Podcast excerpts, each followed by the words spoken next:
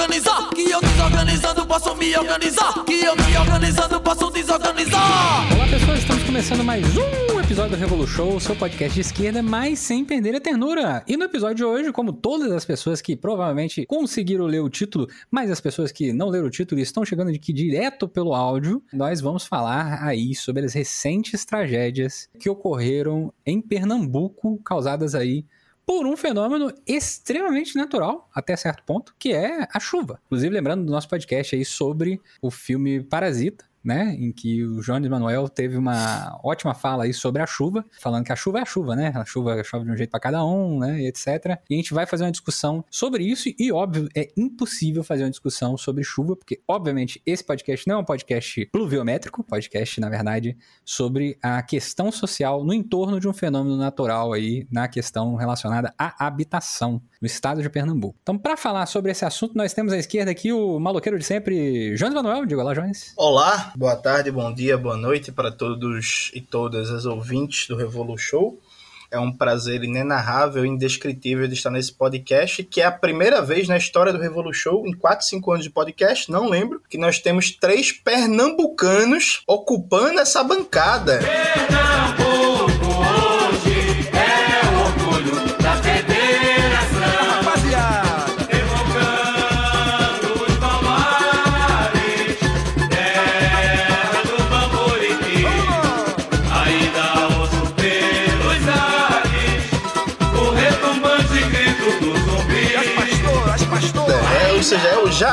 melhor episódio da história do Revolu Show. É o episódio Mangue Beat, o episódio Leão do Norte. Da noiva da revolução, O né? episódio Melhor São João do Brasil é aqui. O episódio Melhor Carnaval do Brasil é aqui. O episódio A Maior Avenida de Linha Reta do Brasil é aqui, Avenida Caxangá. E por aí vai. Então, eu estou profundamente feliz com esse episódio e quero dizer que pela primeira vez na história da humanidade nós temos um Fluminense que é minoria. Aí, né? O Sudeste hoje está subrepresentado e é isso que o Brasil precisa. chora cavaco, né? Chora cavaco. Fluminense, lembrando aí pra todo mundo, é morador do Rio, hein? Não time de futebol, não, mas enfim. e ao lado esquerdo de Jones Manuel, nós temos aí Luana Alves. Diga olá, Luana. Oi, oi, companheiros e companheiras. Aqui é Luana Alves. Boa noite, bom dia, boa tarde para todo mundo aí. Sou militante do Direito à Cidade, moro aqui no Recife. Então vamos aí pra gente construir essa conversa. Muito bom. E ao lado esquerdo de Luana, nós temos Rude Rafael. Quem sois vós? De onde vem? Pra onde vai? Como se alimenta? Salve revolucionários e revolucionários do Revolu Show. Sou Rudy Rafael, sou também da Veneza Brasileira, da Noiva da Revolução Recife. É, sou assistente social, coordenador nacional do MTST, sou educador da ONG Fase, hoje faço parte também da gestão do Conselho Regional de Serviço Social e um monte de outros bonés que a gente bota na cabeça aí, a depender da ocasião. Pô, que isso, rapaz? Um colega de trabalho aí, rapaz. que loucura, conselheiro. Já fui conselheiro também, hein? Que Alguém tem que sofrimento. ser, né? Mas. Tamo junto e tamo, tamo bem servido. Agora a gente pode falar que esse aqui é o podcast do Revolu Show, que além de ter uma maioria de pernambucanos, tem uma maioria de assistentes sociais. Aí, chora! Não, os historiadores perderam, finalmente. Esse podcast. né? Sensacional, né? E é, ao lado esquerdo de todo mundo estamos nós, né? Você aí, ouvinte, e as pessoas que estão neste momento curtindo este podcast, compartilhando e passando para frente essa discussão extremamente importante e como a gente gosta de falar quando a gente está naquela mesa chata da academia, né? Extremamente cara a todos nós. Queria agradecer aqui a mesa é, e a casa por ter trazido esse debate tão importante, tão caro a todos nós, blá blá blá. Mas a gente não faz isso no Revolution porque a gente não é uma instituição, né? A gente é um podcast, a gente fala mais na tranquilidade. Bom, eu fui atualizado, agora há pouco, inclusive, de que a gente teve aí em Pernambuco, todo mundo, acho que do Brasil, é, em certa medida e com certo atraso, como de costume, né, acabou assistindo e vendo essas tragédias que ocorreram aí com 130 mortos é, no Pernambuco, cada cidade, cada localidade com sua particularidade, sendo mais atingida, menos atingida, com mais mortos, menos mortos, mais desabrigados ou menos abrigados. Nesse período, como toda boa situação, a gente percebe aí uma total falência das políticas públicas, tanto habitacionais como também das políticas públicas relacionadas às prevenções a esse tipo de acidente, entre aspas, né? Acidente no sentido de, putz, aconteceu, né? Choveu pra caramba, que é uma coisa que acontece sempre, né? Enfim, é uma coisa extremamente anunciada. Chover, chove, né? Ah, não sei se as pessoas estão ouvindo aqui não sabem, né? Mas chover, chove. Tem vezes que chove mais, tem vezes que chove menos. Né? Mas, né, tem vezes que chove mais e nesse chover mais a gente consegue ver de forma mais clara, da pior forma possível, todas as deficiências possíveis que as cidades, que o crescimento urbano é desordenado, né, o crescimento urbano não planejado e o crescimento urbano do capitalismo que adora esse tipo de coisa, né, e que adora profundamente, né, trabalhar com a especulação imobiliária e empurrar cada vez mais os trabalhadores e trabalhadoras para os piores locais possíveis de moradia. Né? Nós assistimos também aí uma declaração não vou chamar de infeliz, né? É uma declaração idiota, né? É, do presidente, da atual presidente da República, né? O senhor Jair Messias Bolsonaro. Isso, inclusive, fica avisado aí para os convidados, a gente não pode falar esse nome mais três vezes, porque pode acontecer uma tragédia no meio do caminho, porque é, é tipo o Beetlejuice, né? Você fala três vezes, dá, dá merda. É, e que ele falou uma coisa que é muito comum e que está no senso comum de uma parte da população que é, tem né, moradia garantida, né, enfim, das mais variadas formas possíveis, que é né, em locais de não risco, né, é, que é, né, poxa, mas as pessoas também têm que ter consciência, olha onde é que elas vão morar em cima daquela encosta, como se as pessoas acordassem numa bela manhã e falassem assim, putz, que vontade de lugar naquele, morar naquele lugar ali, completamente difícil e complicado de produzir uma habitação, né, num vale ou numa região que com certeza absoluta a água vai passar aqui e levar tudo, né, é, que é um senso comum aí que ocorre de, com bastante frequência, inclusive se demole, a gente já ouviu isso nas nossas famílias, né, a gente já ouviu na conversinha de boteco, a gente já ouviu na conversa de Natal, daquela época do ano gostosa, que as pessoas falam muita besteira, né, além de piadas horrorosas e coisas do gênero. Rude, explica um pouco melhor como que se deu essa situação no Pernambuco e por que que isso ocorreu dessa forma tão grave e se essa tragédia que ocorreu no Pernambuco, né, se é que a gente pode chamar de tragédia, enfim, ela já era anunciada e se ocorreram coisas parecidas já no passado, porque as coisas se repetem, né? Eu queria começar pegando a frase que você colocou no início, né? Que o que a gente está vivendo em Pernambuco é uma tragédia natural, natural no capitalismo, né? Onde a gente tem uma crise da moradia que não é provocada pela falta de moradia, da falta de terra, é causada justamente por um processo histórico de apropriação e especulação de um bem que deveria ser um bem comum de todas e todos, né? Antes de essa bagaça aqui virar colônia, né? A gente tinha um outro regime de terras em que não existia a escassez provocada pelo sistema que a gente tem hoje, né? Inclusive o próprio último censo realizado no Brasil, né? Que até isso o Bolsonaro foi capaz de desconstruir, né? A gente deveria ter tido um censo em 2020 para atualizar o censo de 2010. Vamos acabar essa gestão, espero, né? O fim da gestão e não a, a falta de um censo, sem atualização do, do principal mecanismo de produção de dados estatísticas no país que subsidiam muito das nossas políticas públicas.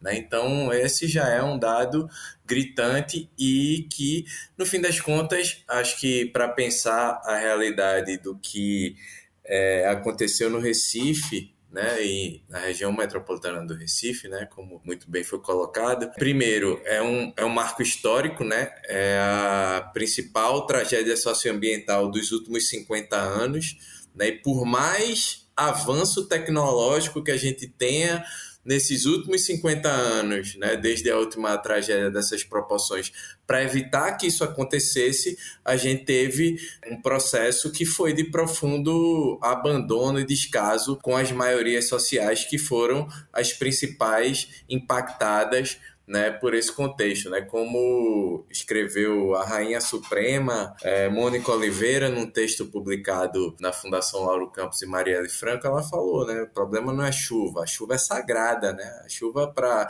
quem mora principalmente do no, no Nordeste, né, sabe qual é a importância de ter chuva, né, se faz festa, né, no período das chuvas, né, em muitos lugares, e a gente tem hoje em Pernambuco um processo que é de trauma permanente. Né? Não pode cair mais uma chuva que as pessoas ficam desesperadas, fruto justamente da, do ápice do processo de descaso com políticas públicas, que não é recente. Né? Diga-se de passagem, a questão da moradia é, a gente vive, né, a gente tem a capital da desigualdade, o Recife, junto com Belém, e o terceiro estado mais desigual do Brasil. A questão da moradia sempre apareceu como uma questão fundante dessa desigualdade. Né? O próprio Gilberto Freire, em que pese todas as baboseiras que, que falou, sempre mostrou o modelo de sociedade no Brasil fundada nessa ideia da propriedade, né? da casa grande, da senzala, dos sobrados e mucambos, né? E se fosse escrever sobre o Recife de hoje, falaria com certeza das palafitas e dos arranha-céus, né? E na, na imagem muito bem traduzida pelas músicas de Chico Sainz e Nação Zumbi, enfim, né? O próprio Josué de Castro como também um grande estudioso desse processo, mas é uma cidade que se constituiu a partir dessa lógica da desigualdade, se a gente for remontar, por exemplo, o processo de constituição de Recife, né, como capital e da própria capitania hereditária de, de Pernambuco, né, a gente é a síntese quando José de Castro lá vai estudar os fatores de localização da cidade, ele diz, ó, o Recife só existe por causa da invasão holandesa, porque os holandeses chegaram em Pernambuco e olharam para Olinda e não tinha, aquilo não tinha nada a ver com Amsterdã, e eles olham para Recife e vê aquela planície alagada né? E olha, ó, aqui é a cara de Amsterdã, galera. Vamos ficar por aqui, tocaram fogo em Olinda e constituíram a sede da capitania em Recife, né? E aí o próprio Sérgio Buarque de Holanda vai olhar para essa experiência de urbanização e vai dizer, porra, o que é que se tinha em Recife naquela época era o que tinha mais de avançado nas colônias nas Américas, né? Se você for pegar Buenos Aires como modelo de, de invasão espanhola, próprio Rio de Janeiro e Salvador como modelos ali de invasão portuguesa, francesa e tal, Recife tinha um centro, núcleo urbano mais infraestruturado dessa cidade. Então, o que é que aconteceu no meio desse caminho para que a gente tivesse essa tragédia socioambiental que a gente teve esse ano? Foi justamente um processo histórico que, inclusive, né, em relação ao mau uso do termo de serviço social, né, a gente teve, por exemplo, o governador Agamenon Magalhães, né, que recebe, infelizmente, o nome de uma das principais vias da cidade do Recife, né, que liga Recife a Olinda, criou a Liga Social contra os Mucambos e depois o Serviço Social contra os Mucambos, que via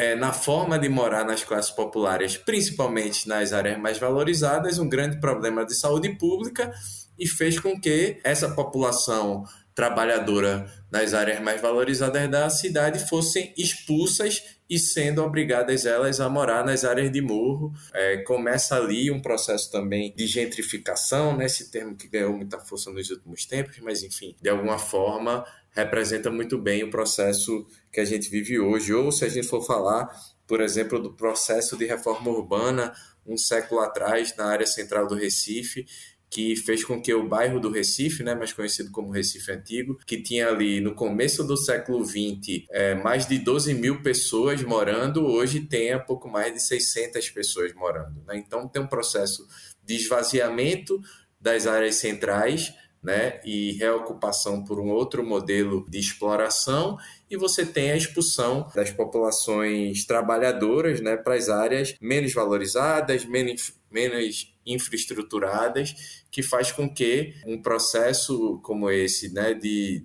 de chuvas, é, no fim das contas, impactem sobre, sobre esses setores que estão ali morando nas áreas ribeirinhas, nas áreas de morro, que não têm a infraestrutura que deveriam, né, e que resultou aí num quantitativo não só de 129 pessoas mortas, mas de 10 mil pessoas desabrigadas e aproximadamente 60 mil pessoas desalojadas, né? Pessoas que foram obrigadas a sair das suas casas, perderam grande parte do seu patrimônio, não sei se vão ter condições de reconstituir as suas vidas nos territórios que moravam, né? Então esse processo de nenhuma forma é um processo natural, né? Por exemplo, quem mora nos prédios do Recife não ficou com medo da chuva, a não ser o fato de seus carros terem o risco de serem inundados nos estacionamentos subterrâneos e coisas assim, mas ninguém temeu pela vida, né? Quem perdeu a vida e quem perdeu tudo foram justamente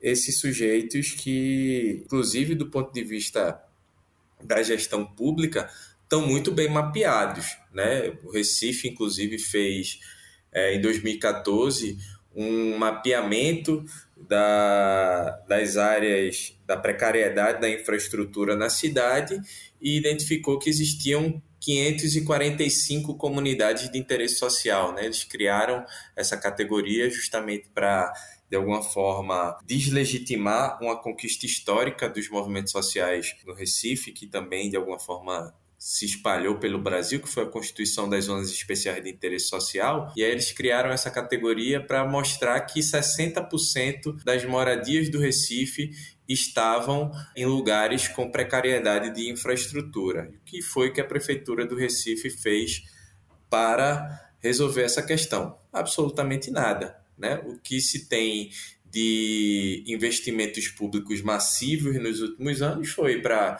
construção de um estádio da Copa, para a constituição de uma obra chamada né, Via Mangue, inclusive para a ironia né, desse debate é, de mudanças climáticas e crise ambiental que a gente vive, né, foi uma obra que gastou meio bilhão de reais para fazer uma via onde só passa carro, onde antes havia mangue. Foi uma obra de infraestrutura que gastou milhões de reais, estabeleceram né, um novo polo de atração industrial na zona, na área norte da região metropolitana, no município de Goiânia, né, com a fábrica da Jeep, um complexo farmacoquímico, e Goiânia foi a cidade que rendeu imagens mais catastróficas né, do ponto de vista desses últimos fenômenos. E aí queria também destacar a grande proeza do prefeito bolsonarista de Jaboatão, né, que não bastasse o fato de 13% da sua população estar desabrigada, né? Jaboatão, inclusive, no mapa das áreas críticas realizada pelo IBGE nos últimos anos, apontou que 29% da população de Jaboatão, cerca de um terço da população, habita em áreas de risco, né? E ao invés de investir em infraestrutura urbana, ele fez a prefeitura de Jaboatão de trampolim para disputar o governo do estado, né? Então, Anderson Ferreira, que se tornou notório, né, não só por ser é, da família Ferreira, que tem, assim como a família Bolsonaro, se consolidado né, na, na política pernambucana, criou aí a, a figura do Estatuto da Família para defender o que há de mais asqueroso na construção patriarcal da nossa sociedade. Também é, tem como marca aí no seu currículo político essa tragédia socioambiental que é de sua responsabilidade também. Mas aí só para rodar a palavra, finalizar, eu acho que a gente precisa retomar o debate urgentemente sobre não só a questão da moradia, né, mas a questão do investimento nas cidades que a gente tem, né, acho que isso reflete justamente o encontro da crise ambiental e a crise urbana que a gente vive hoje no Brasil e a gente viu exemplos importantíssimos acontecer em Pernambuco, né? Eu lembro muito bem, tinha 15 anos na época que o PT chegou ao governo em Recife e uma imagem que era muito forte para mim era sempre que tinha chuva na região metropolitana do Recife, é, tinha morte, tinha deslizamento de barreira, pouco, né, o que se investiu em infraestrutura na cidade do Recife, principalmente na primeira gestão do PT, fez com que esse cenário mudasse. Infelizmente, a própria gestão do PT abriu mão de, dessas prioridades principalmente na gestão de João da Costa, né, que sucedeu João Paulo, a, a gestão de, de Geraldo Júlio, as gestões do, a gestão agora do, do príncipe, né, João Campos, também refletem esse abandono, né, e o caráter mais absurdo possível, né, a gente viveu é, nos últimos anos por exemplo, conviveu com a falta da política de moradia, inclusive no momento em que a gente tinha mais recurso para investimento nessa política, que foi no período Minha Casa Minha Vida, e a prefeitura da cidade do Recife, as prefeituras da região metropolitana do Recife foram totalmente inoperantes nesse sentido, né? não conseguiram viabilizar projetos. A gente viu déficit habitacional crescendo nos últimos anos, viu a precariedade em relação à questão da moradia também se tornar mais crônica, e é isso. Acho que esse momento agora para além de toda a dor e todo o sofrimento, deve servir de aprendizado para todo mundo que não tem, não tem escapatória, não tem saída da barbárie se a gente não reconstruir né, o mínimo de um sistema de proteção social que tem na questão da moradia, que tem na questão da infraestrutura urbana, né, da política de saneamento, que inclusive Recife, Pernambuco, né, alvo aí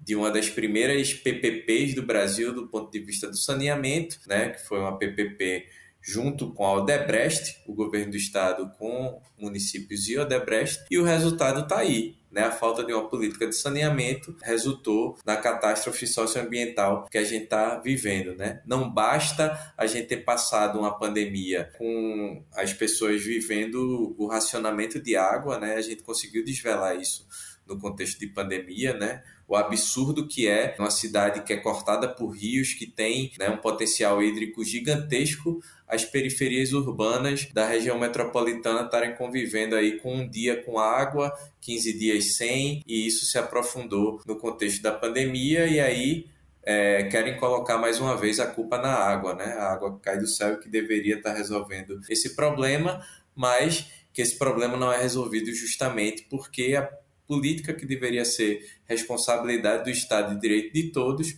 foi também privatizada nesse processo. Né? Então está aí mais um elemento na conta dessa lógica de gestão capitalista das nossas cidades. Enfim, falei demais, passar a palavra aí e a gente vai dialogando a partir dos elementos que surgirem. Muito bom, muito bom, Rude. Luana? Oi, oi, gente. Acho que muito boas colocações que Rude traz tem muito alinhamento com esse recorte que ele traz histórico também. Mas é isso, assim, a gente não pode culpar as chuvas. A gente hoje mora, eu pelo menos moro na capital de Pernambuco, que está ocupando a 16ª posição no painel intergovernamental de mudanças climáticas, o IPCC, que é o ranking das cidades que são mais vulneráveis à mudança do clima no mundo. Então, Recife é a 16ª cidade no mundo mais vulnerável à mudança do clima.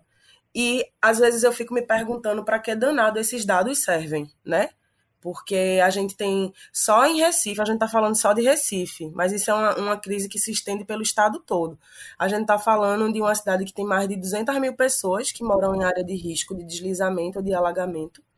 Isso não é novo que aconteceu esse ano, com certeza foi uma tragédia é, maior, com um maior número de mortes, mas todos os anos é, várias famílias pretas, né, vão dormir enlutadas nos morros, porque é, a chuva vem e basta a chuva vir para a gente ter morte aqui na região metropolitana, na zona da mata do estado, enfim, né? É, e toda vez que chove é essa tragédia anunciada, né? E acho que a gente precisa começar a avançar e falar de uma política urbana que tenha a vida realmente como prioridade, né? A vida das pessoas. É, acho que onde você mora está diretamente ligado às oportunidades que você vai ter ou não na vida, né? Se você vai ter vida, inclusive. A gente teve mais de, de 120 mortes, quase 130 mortes aqui no estado de Pernambuco, né? Nessas últimas semanas. E a gente não pode achar que a ausência do Estado nesses espaços é uma ausência. Eu acho que, na verdade, é uma presença, é um projeto de Estado que está sendo colocado em prática, assim, sabe? E é isso, assim, nada do, do, que a gente traz e nada, nenhuma dessas notícias, elas são novas, né? A gente, se a gente não morre da chuva, a gente morre vítima de alguma doença de arboviroses ou, ou zoonoses, né? Doenças que são transmitidas é, por vetores como ratos, né? A Aedes aegypti, que é o mosquito da dengue. O mosquito da dengue, ele, como é que ele dá cria? Ele dá cria em água parada. E onde é que tem água parada na cidade? Onde as pessoas precisam estocar.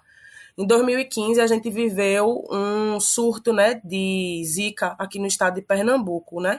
Mais de 1.100 crianças, mais de 1.100 bebês nasceram com a síndrome congênita do Zika.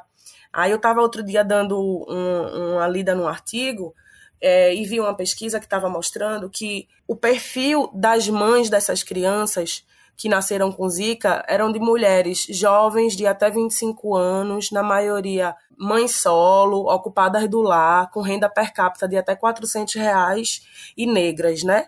Então, a gente precisa começar a retratar quais são os corpos que são vítimas dessas violências do Estado. Né? A gente fala da violência armada da polícia, mas é a população preta que morre nos hospitais, é a população preta e pobre que morre a partir dessas doenças, né, que são agravadas por uma questão de infraestrutura. Aqui na, só aqui na cidade do Recife, a gente teve uma redução de quase 30% do investimento em saneamento no ano de 2019. É, de 2020 para 2021 foi quase 40% de, re, de redução nos investimentos é, em habitação. E aí eu sempre me preocupo muito, né? Porque quando as pessoas perguntam assim, o que é que tem de programa para as áreas de morro no Recife? O primeiro programa que me vem na cabeça hoje, quando me perguntam, pelo menos do que é divulgado da prefeitura, do que a prefeitura vem trabalhando, é o Mais Vida nos Morros, né? Que basicamente é um projeto da prefeitura que tem como principal objetivo pintar os morros da cidade. Eu falo bastante desse projeto porque eu fico muito indignada, sabe? De ver que ele é vendido para as pessoas, ele é anunciado como se fosse uma política pública. O Mais Vida nos Morros, ele pinta, né? a casa por, por, fora das pessoas, faz esse processo lá. Que eu acho que ele é interessante do ponto de vista da autoestima das pessoas que moram no lugar, né? Que quer um lugar mais bonito, um lugar mais colorido e tal. Mas eu acho que a gente precisa dar um passo atrás, né? Acho que no início dos anos 2000 a gente teve uma experiência muito interessante aqui no Recife, do programa Guarda-Chuva, na gestão do PT, na época de João Paulo. Esse programa ele era focado em monitorar as áreas de risco e na execução de obras, de obras estruturantes. E o que foi que resultou? Resultou numa diminuição de 87% do número de mortes é, nos primeiros oito anos desse programa comparado aos oito anos anteriores. E isso é muito importante. Só que esse programa ele foi desfeito né, pela gestão do PSB e é isso. É uma gestão que é, eu, eu costumo dizer que é instagramável, né? Que fica fazendo os programas para estar tá servindo de propaganda para o guia eleitoral. Mas na prática não adianta. Adianta pintar morro e a galera não pode cair uma chuva que a galera morre por conta disso, assim. Eu acho que a gente precisa começar a discutir mais e a, e a disputar mais as prioridades no orçamento público. A gente teve agora, no final de março, uma, uma audiência pública aqui na cidade do Recife que estava justamente discutindo sobre os investimentos da prefeitura com publicidade, né? A prefeitura gastou em 2021 42 milhões de reais com publicidade. Aí, quando a gente vai falar do, do programa de auxílio municipal a essa questão da pandemia, enfim, o auxílio aos trabalhadores, a prefeitura fez um, um investimento de 6 milhões e meio. Então, assim, acho que a gente está falando de prioridade mesmo, assim, do que é o programa, do que está sendo executado. É, é claro que o que acontece com relação às chuvas é uma. É uma é, é, reflexo, é resultado de um histórico de negações que isso perpassa diversas gestões da cidade. A gente fez um levantamento, por exemplo, para entender como é que estava sendo a dotação orçamentária do fundo do Preses, né, que é um, um fundo destinado para investimento nessas áreas, nessas zonas especiais de interesse social, que Rudy falou anteriormente. E a gente viu, por exemplo, que as últimas gestões, inclusive do PT, do PSB e todas as outras, é, não estão é, é, esgotando, não estão usando o recurso, o recurso é, total disponível nesse fundo, né? Então, assim, é, a gente fala de um histórico de negações, mas a gente também não pode falar da descontinuidade de, de programas que estavam avançando nessa redução de mortes, né? Então, assim, nada disso que a gente está vendo é novo, a gente não é à toa que a gente está falando da capital da desigualdade, a gente tem mais de 70 mil unidades habitacionais a serem produzidas para atingir o déficit de habitação que o Recife tem, que é altíssimo, o déficit qualitativo, né? ou seja, sobre a qualidade da moradia das pessoas, sobre coabitação, quando tem mais de uma família residindo num, numa casa só. E é isso, assim, eu acho que a gente precisa avançar nessa discussão do que de fato é prioridade, do que está sendo feito com dinheiro público, assim. Eles estão usando a, mata, a máquina pública para matar a população preta mesmo, assim, porque quando eu decido que eu vou gastar 40 e poucos milhões de reais com publicidade e decido que eu vou, que eu vou reduzir quase 40% de investimento em habitação, eu estou dizendo qual é a prioridade que a minha gestão tem. E eu não acho que o povo do Recife, nem o povo de Pernambuco elegeu essa galera para isso, sabe? Enfim, acho que é isso. Muito bom. Jones? Olá, olá, Mangue Boys e Mangue Girls. Veja, é, Zamiliano fez referência ao clássico episódio do filme Parasita, né? Inclusive, acho que o Revolution deveria voltar a fazer episódios sobre filmes e seriados, que é sempre um sucesso. É, eu, inclusive, recomendo a gente gravar uma série, um episódio sobre a série The Boys, mas isso é outro assunto. E aí a gente fez essa fala sobre a, questão, sobre a questão da chuva, né? O Facebook, que é aquela rede que só quem usa ainda é velho, comunista e bolsonarista, ah, me lembrou que oito anos atrás minha casa na Borborema encheu, entrou um metro e meio de água, e eu fiz uma postagem dizendo que não era chuva. E o que, é que me chamou a atenção? A gente sempre tem que dizer que o problema não é a chuva em si. É porque, bicho, não importa qual é o governo, entra ano e sai ano, o discurso é sempre o mesmo.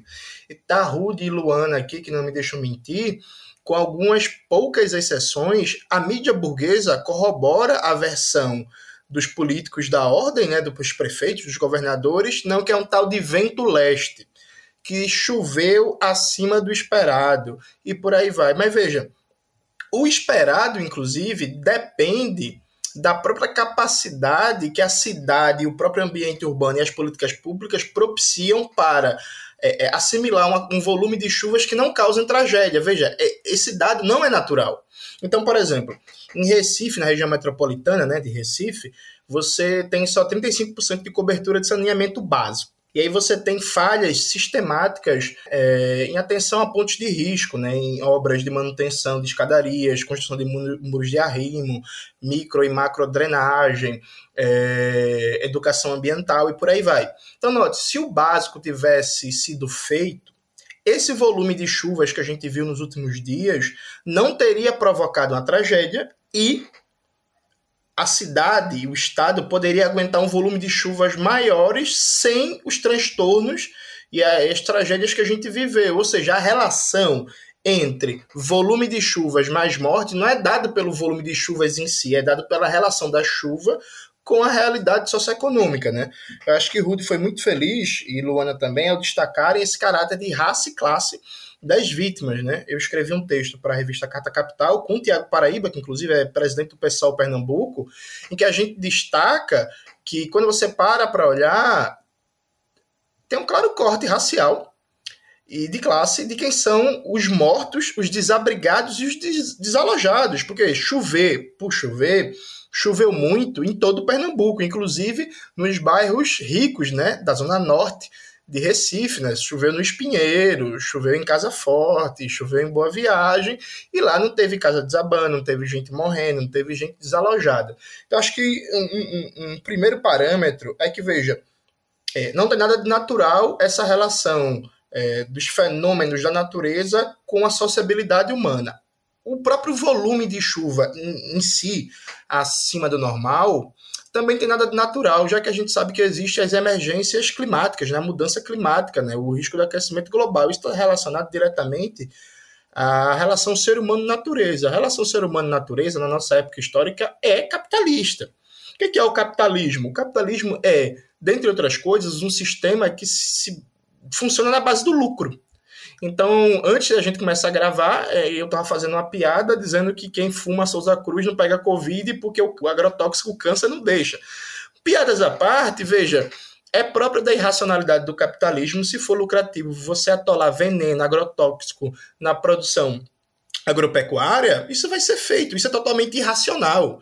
Isso é ruim para as pessoas que trabalham, isso é ruim para a sociedade que consome esses produtos, isso é ruim para o meio ambiente, isso a longo prazo vai causar um aumento cada vez maior de casos de câncer, isso vai degradar cada vez mais o solo, vai reduzir inclusive a própria produtividade do solo a longo prazo. Mas isso é feito porque é lucrativo e acabou. O capitalismo ele se caracteriza por um sistema em que ele não tem ética, ele não tem moral e diria mais, ele não tem planejamento a longo prazo porque ele parece um exército de gafanhotos, como é descrito na, no livro bíblico, né, na, nas pragas do Egito, porque ele chega num lugar ele consome todos os recursos, ele destrói tudo, tira o máximo lucro, esse bagulho é destruído e ele vai para outro. Né? E é isso que a gente vem acompanhando em vários casos né, de, de, de, de, expansão da fronteira agrícola Brasil afora, que se destrói completamente uma área e se vai para outra. E a gente pode dar vários outros exemplos. Então, veja, os próprios fenômenos climáticos chamados de extremo também não são naturais. São frutos dessa relação ser humano-natureza mediada pelo capitalismo. Eu acho que, por último, é, aqui em Pernambuco, né, como todo o Brasil, a gente está em processo eleitoral. E aí tem um candidato do governo, né, que é o Danilo Cabral. É, Para quem não é de Pernambuco, contextualizando, né, o PSB está no governo do estado há 16 anos e na prefeitura há 10. Né? O PSB, historicamente, se constituiu como a esquerda mais forte aqui em Pernambuco, com o velho Miguel Arraes. E aí Eduardo Campos ganha a primeira eleição em 2006, prometendo um programa anti-neoliberal, né? Inclusive foi uma aliança muito ampla, acho que todo mundo apoia Eduardo Campos, menos o PSTU. Eu não lembro se o PSOL lançou candidato, eu acho que foi Edilson, não foi, Rudi? Ou estava junto com Eduardo Campos também? Foi Edilson, foi Edilson. Pronto. Todo mundo, menos o PSTU e o PSOL, estava com Eduardo Campos, o PCB apoiou Eduardo Campos nessa época. É autocrítica aí. aí era isso, né? É, é, Eduardo Campos prometia um programa antineoliberal, falava contra a lei de responsabilidade fiscal, falava contra a guerra fiscal entre os estados, defendia a geração de emprego, políticas sociais, serviços públicos e por aí vai. A realidade é que o governo Eduardo Campos se caracterizou por um programa é, em que, no marco da economia política, manteve todos os elementos do neoliberalismo, ainda que tenha feito políticas importantes de promoção e proteção aos direitos humanos, né, mas no marco de economia política, no modelo é, de governança, manteve os pilares do neoliberalismo que vinha do governo anterior, com Jarbas Vasconcelos, e o PSB conseguiu montar uma máquina que hegemonizou todo o estado de Pernambuco. Né? De tal sorte que é isso, o PSB tem a maioria das, das cidades, das prefeituras do estado, tem o maior número de vereadores do Estado, tem a capital do Estado e tem o governo do Estado há 16 anos. Pois bem, Danilo Cabral, na entrevista que ele deu para Sabatina Folha UOL, ele foi questionado qual é a responsabilidade do governo do PSB nessa tragédia. Né? E aí eu recomendo que todo mundo assista, que eu acho que é muito ilustrativo. Danilo Cabral dá uma volta, parece o Rolando Lero, ele começa parabenizando os profissionais, depois ele fala, se solidariza com, a, com as vítimas, aí o repórter questiona, tá certo, candidato, mas e o seu governo? Qual é a responsabilidade do PSB, assim?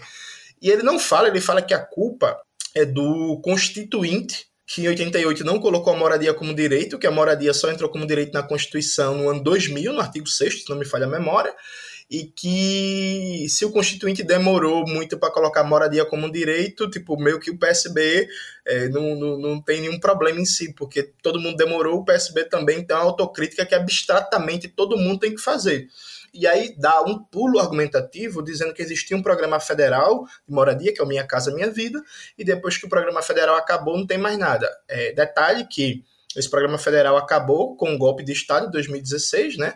Que o PSB foi peça fundamental. O próprio presidente do PSB, o Carlos Riqueira, falou que sem os votos do PSB o impeachment não seria aprovado. E é verdade. E o próprio Danilo Cabral, a propósito, votou a favor do impeachment.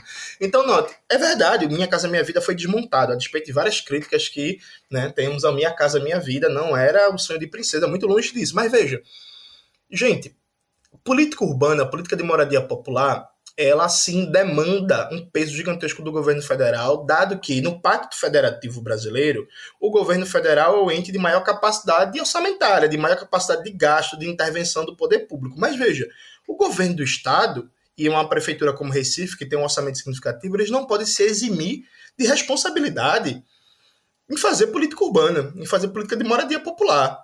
Dado que, e aqui eu caminho para a conclusão, o Rudy deu um exemplo muito importante que é quando João Paulo ganhou aqui em Recife, é, que foi a última, inclusive, eu acho que a última prefeitura realmente de esquerda do PT, você teve uma política de moradia popular feita pela prefeitura, em que teve aquela eh, cena clássica né, das famílias que moravam em palafitas, foram tiradas de palafitas e ganharam uma moradia digna. O governo do estado de Pernambuco não tem uma política séria e sistemática de moradia popular, manejando um orçamento na casa de 45 bilhões de reais por ano. Percebe? E aí é muito tranquilo, é muito gostoso se eximir da responsabilidade quando a gente sabe que há sim capacidade é, é, orçamentária de fazer política de moradia popular e de ter um planejamento urbano que combata a lógica de hiperconcentração espacial do capitalismo, que numa próxima intervenção a gente desenvolve isso, né, a partir das ideias do Henri Lefebvre e do Milton Santos. Mas, ou seja, em todos os níveis que a gente for pensar, não tem nada de natural o capitalismo não é natural, o capitalismo é um sistema socioeconômico que pode ser derrubado e funciona à base do lucro, as mudanças climáticas não são naturais, e a ausência de uma política de moradia popular, de uma política de prevenção de riscos, de uma política que privilegia o direito à cidade né, e a ocupação democrática dos espaços públicos, ela produz mortes. Né? É, o PSB ele é diretamente responsável por isso né, do, no auge da, das mortes, todos os veículos de mídia, inclusive o mandato do vereador Ivan Moraes aqui do pessoal fez um estudo fantástico em que ele mostrou num gráfico né, os gastos do total do orçamento da prefeitura do Recife com política de moradia popular. Aí ele vai mostrando que na época da prefeitura de João Paulo, né? Você tem uma, uma, um crescimento desse investimento público. Aí, quando vem a prefeitura de João da Costa, que foi uma tragédia, já começa a descer. Com Geraldo Júlio, desce, desce, desce, desce níveis abissais. Geraldo Júlio faz um recorde, porque no último ano da gestão do Geraldo Júlio, ele gastou só 30% do que foi gasto no último ano da gestão de João da Costa, com política de moradia popular. Essa é a dimensão do corte e Recife crescendo, né? Crescendo o número de moradores, crescendo crescimento populacional e por aí vai. E no governo do príncipe, né, do Luciano Huck, ele dá continuidade a essa política de desmonte e de cortes e no momento que as chuvas atingiram Recife, em particular, a Secretaria de Habitação não tinha executado nem 20% do orçamento. A gente na metade do ano. Em maio e a Secretaria de Habitação não tinha executado nem sequer 30% do orçamento. Ou seja, o orçamento é pouco e os miseráveis ainda contingenciam. Contingenciamento é um nome bonito para dizer que não estão gastando o orçamento público que deveria ser executado para as políticas públicas. E o desgraçado, para terminar de verdade, saiu na rua com, com o Instagram dele, porque ele é TikToker, viu, gente? O prefeito de Recife, o João Campos. Aí tem uma cena, procurem na internet, vale muito a pena vocês verem o nível de deboche com o povo que ele vai encontrar uma mulher em Jardim Montes Verdes, que foi uma das regiões mais atingidas. A mulher vira para ele e fala assim: prefeito, minha casa ficava ali. E aí o morro deslizou e levou tudo. Aí ele vira para a mulher e fala: é mesmo, é? Foi mesmo, foi. Essa é a resposta do prefeito. Parece um deboche, parece uma piada, mas essa resposta prefeito. É mesmo, foi mesmo, foi. E, e, e segue. Percebe? Então, não tem absolutamente nada de natural quando a gente fala de tragédias como essa. Muito bom, né? Ele podia ter respondido assim, foda, né, man? Pô, perdemos aí, né? Casa, que coisa louca. E é realmente... Poderia ter respondido não sou coveiro, né? Como é, respondeu. não sou coveiro, exato. Né? Fazer o quê? Já queimou? né? Enfim... É, e isso, assim, é, deixa de forma clara, né, assim, a, o nível de preocupação real, né, de certos governantes com a população é, a qual eles foram eleitos, né? A qual eles deveriam servir. Agora, pensando nessa questão da habitação, pensando na não solução da habitação, fica aqui a dica para você que está ouvindo a gente aqui. A gente já teve um Revolu Show é, com o pessoal do MTST, né? Foi um Revolu Show específico sobre o MTST. E a gente também teve um Revolu Show sobre a questão da moradia, que é um texto aí essencial do Frederico dos Anjos, ou Frederic Engels, né, é, que né, foi escrito, se eu me lembro bem, em 1870 alguma coisa, ou 80 e pouco, enfim, tô, tô confuso em relação a sou péssimo com data, mas que demonstra aí que é um texto é, e que as questões habitacionais de moradia é, dos trabalhadores não é uma novidade, né, não é uma novidade, como o próprio Rude mesmo falou, citando aí o próprio Gilberto Freire, eu ia falar Paulo Freire, né, o pessoal que tem nome de Freire é danado, daqui a pouco chama de Roberto Freire, né? Enfim. Melhor, melhor. É, Paulo Freire. Melhor Paulo Freire. É, como Luana também pontuou, e isso é muito interessante, né? Quando a gente fala de uma política pública, né, ou de uma não política pública, mas também né, uma política pública é, de cunho neoliberal, né, que tem como intuito a destruição né, da, de setores públicos é, como assistência, saúde, educação e a política de habitação, a falta de política de habitação. E quando a gente pensa lá, né, dos pais do, do neoliberalismo, que é o Frederic Hayek, ele vai lá no seu ah, famoso Caminho da Servidão, né? Texto seminal do neoliberalismo. Recomendo a leitura para passar ba- bastante raiva, eu sempre gosto que as pessoas, mas bota um escafandro para entrar no esgoto, né? Antes de fazer isso. É, quando ele vai lá discutir que é necessário ao capitalismo uma taxa natural de desemprego, ele também coloca, não no texto diretamente, mas ele também coloca com as políticas neoliberais e, e o neoliberalismo coloca que também é necessário é, que, de forma piorada, né, os trabalhadores tenham acesso às políticas públicas. Que veja bem, se você tem um acesso à política pública, né, a uma saúde de, de, de qualidade, a uma educação de qualidade, a uma habitação garantida, né, a capacidade de barganha, da assim chamada barganha, na verdade, do patrão com o trabalhador médio é reduzida. Porque, imagina, todo trabalhador tem habitação, certo? E aí, quando você fala, eu vou te demitir, o trabalhador, o que, que vai vir na cabeça dele? Pô, tem garantia de alimentação, etc. E uma parcela quantitativa dos trabalhadores vai pensar o quê?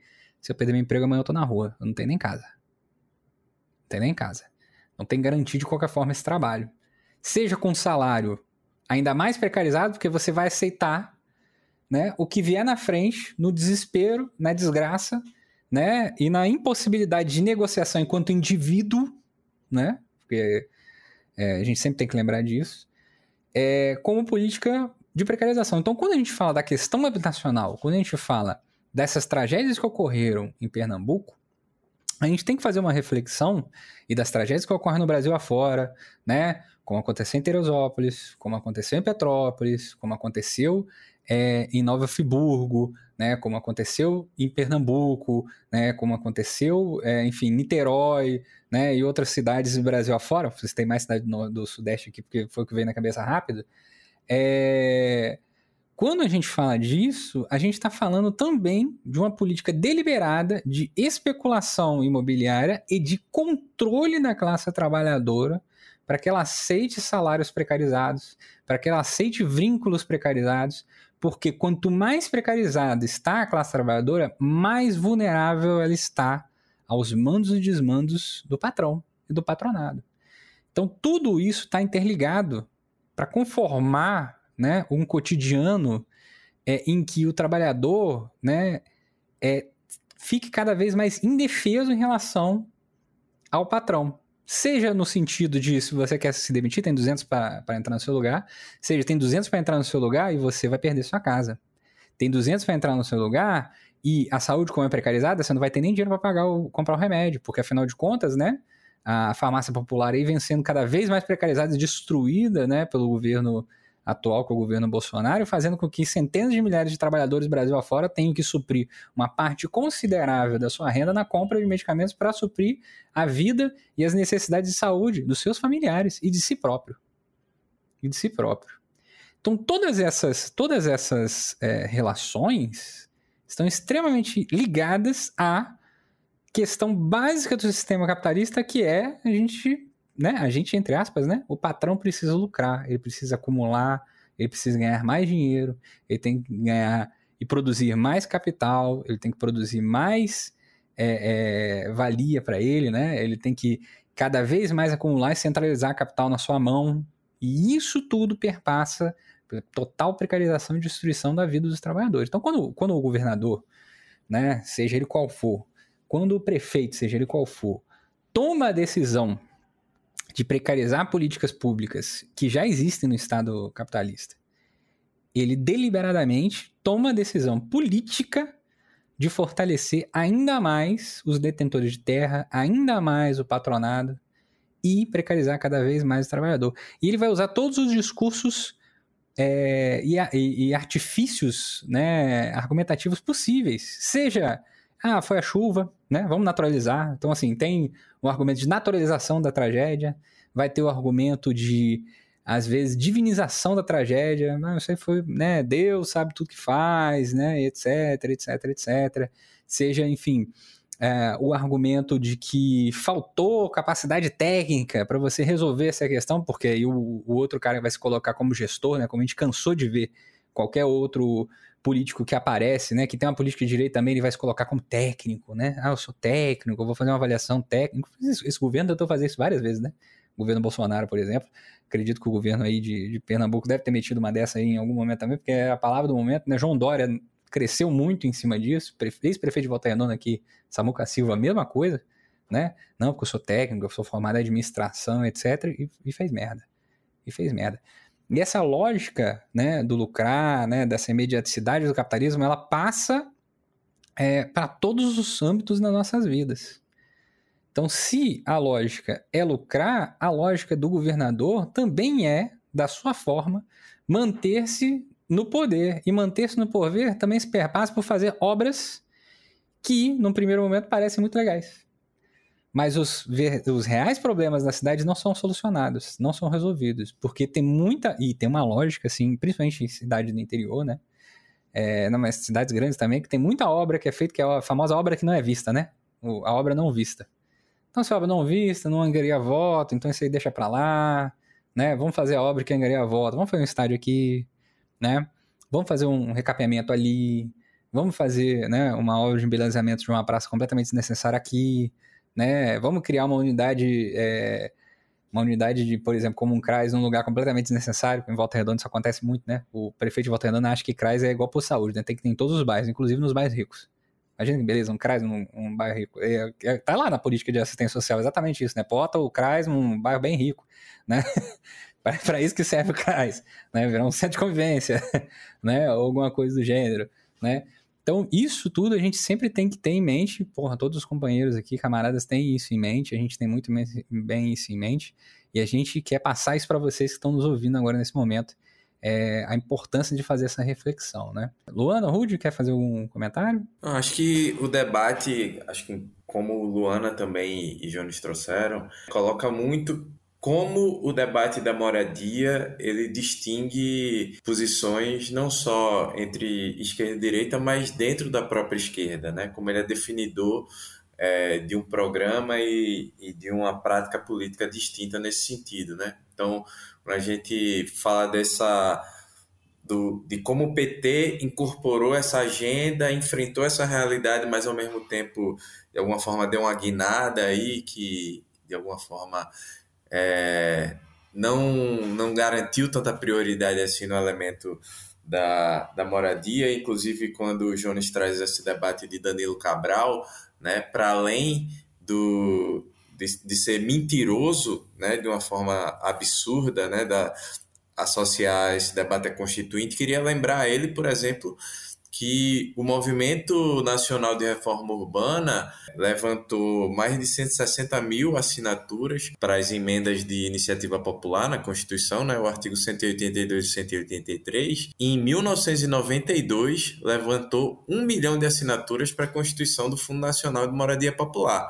Então, assim, sempre houve mobilização popular é, em defesa do direito à moradia. Então, ele, no estado de Pernambuco, vem falar uma besteira dessa é um desrespeito profundo a, ao povo de Pernambuco, né? Então, isso é uma questão.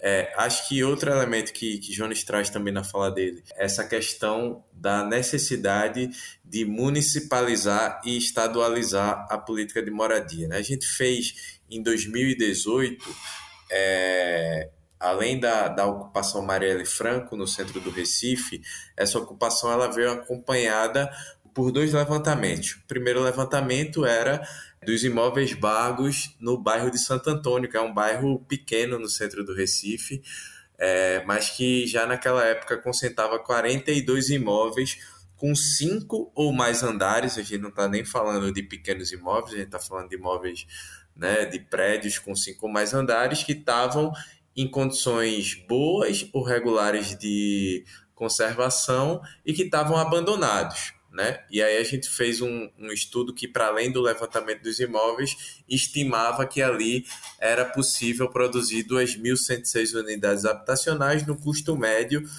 de 252 milhões de reais.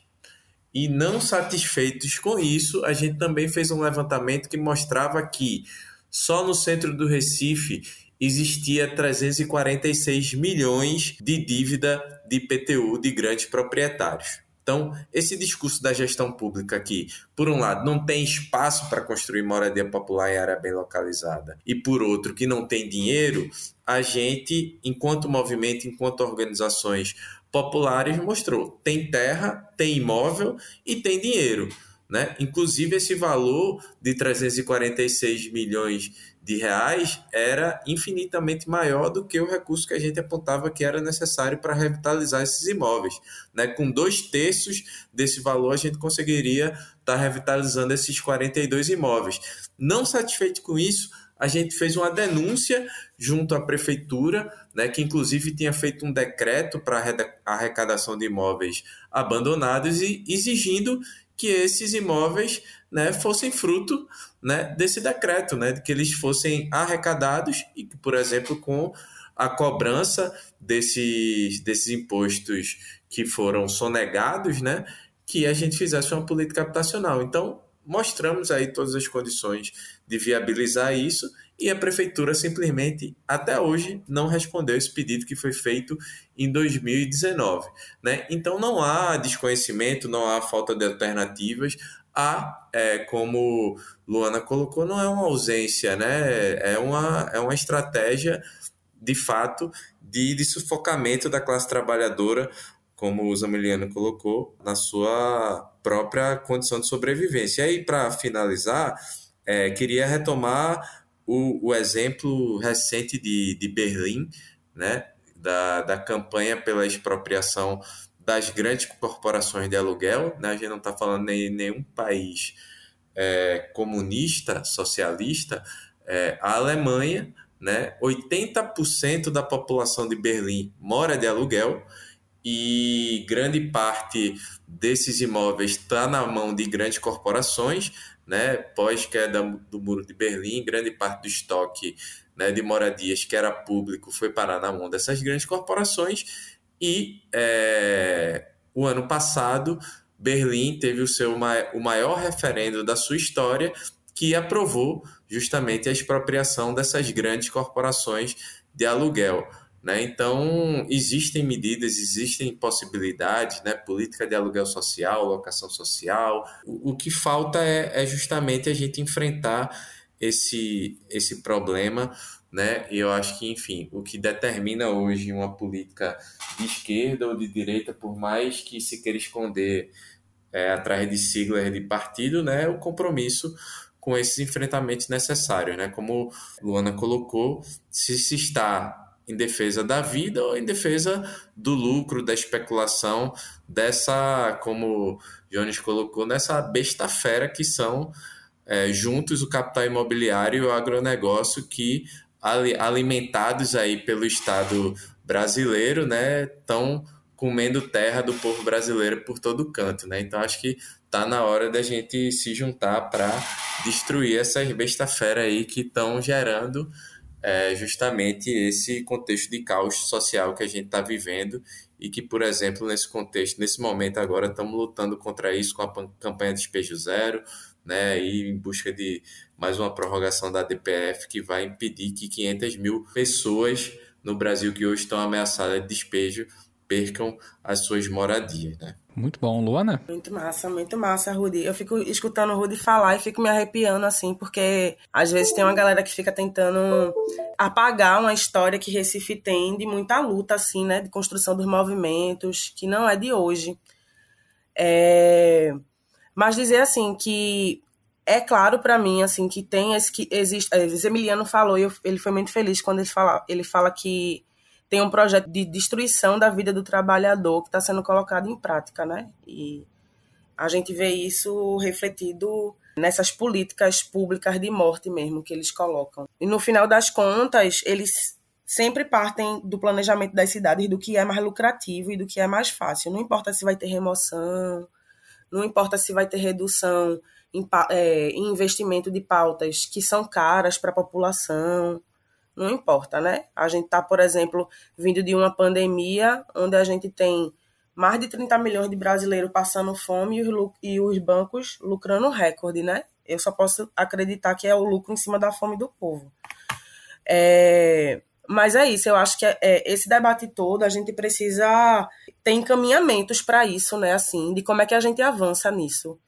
E eu acho que quem tá com a caneta na mão e que tem a responsabilidade de tomar decisão precisa ser responsabilizado mesmo de forma diferente, sabe?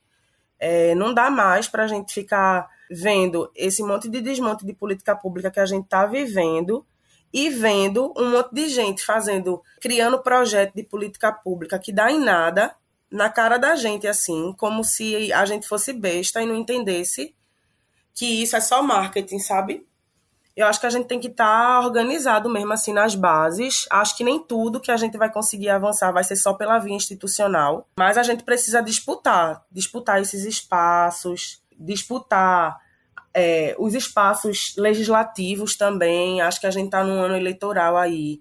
E é um processo importante para a gente conseguir ter diálogo, né? Então, começar a, assim, incentivar as pessoas a começarem a entender em quem, em que tipo de projeto elas estão votando e cobrar que isso aconteça, né? Porque a gente também não vai ficar com a ilusão que o Brasil vai mudar e as cidades vão mudar da noite para o dia. Mas a gente precisa estar tá, tá organizado e é isso.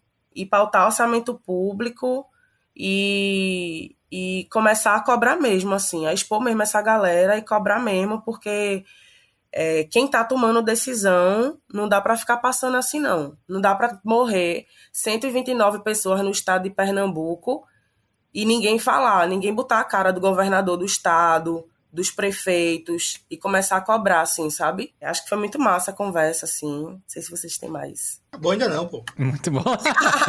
então manda mais. Dale, Jones. Não, é porque, veja, eu acho importante a gente resgatar esse fio da história, né? Pega na carona na fala de Rod e Luana.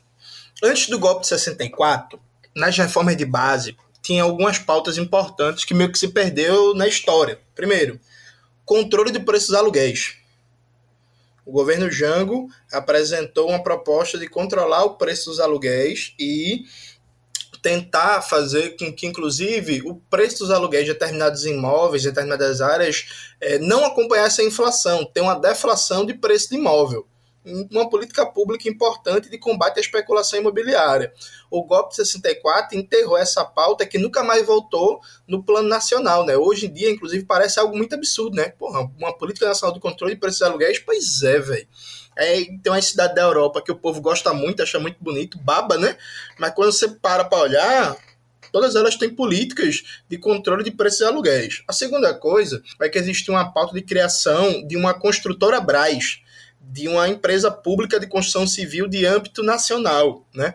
E isso é fundamental porque a capacidade interventiva do, do, da esfera pública no desenho urbano passa não só pelos marcos regulatórios, pela aplicação do orçamento, mas por, por ter instrumentos é, de execução de obra que não fique na mão das construtoras. Isso é uma pauta fundamental. O apoio, inclusive, das construtoras ao golpe teve como é, é, é brinde, né, dado pelos militares pela burguesia brasileira, do, dois pontos fundamentais. Primeiro, se enterrou o tema de construir uma construtora Braz e garantiu reserva de mercado nacional para as grandes construtoras. Tanto é assim que antes do golpe de 64, as grandes construtoras, na real, eram construtoras locais.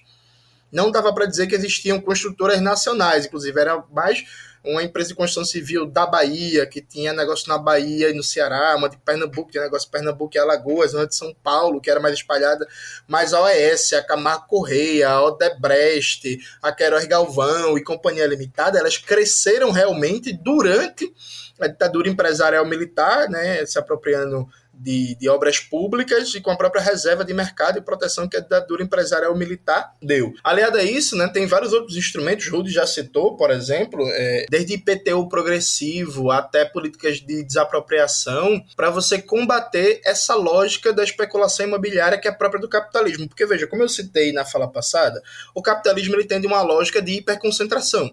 Então a lógica do capital é uma lógica é, é, irracional e centrípoda. Não sei nem se essa palavra está certa. Que é assim: você tem uma região que tem o um maior nível de desenvolvimento econômico capitalista, concentra maior número de indústrias, serviços, comércios e por aí vai. Essa região ela tende a, num processo de reprodução capitalista, concentrar cada vez mais investimentos, serviços, mercadorias e atrair cada vez mais pessoas por oportunidade de trabalho, por acesso a serviços e por aí vai. É muito simples de entender isso pensando, por exemplo, que foi a industrialização brasileira.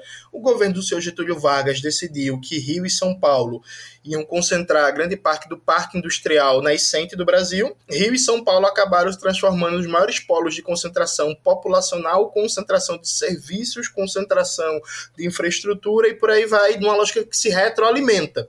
Então, o capitalismo, ele deixado a, a, a livre dinâmica, ele tende a cada vez mais hiperconcentração, grandes infernos urbanos, uma confusão da miséria e por aí vai. Ao mesmo tempo, cada capital em particular quer usar a terra, o território como uma mercadoria, quer especular e o capitalista individualmente ele não pensa nas condições gerais do capitalismo. Então cada capitalista que é proprietário de terras, de território, ele quer lucrar o máximo possível. E, por exemplo, se para isso for necessário expulsar a classe trabalhadora para cada vez mais longe dos empregos, suave, zero problema, tá ligado?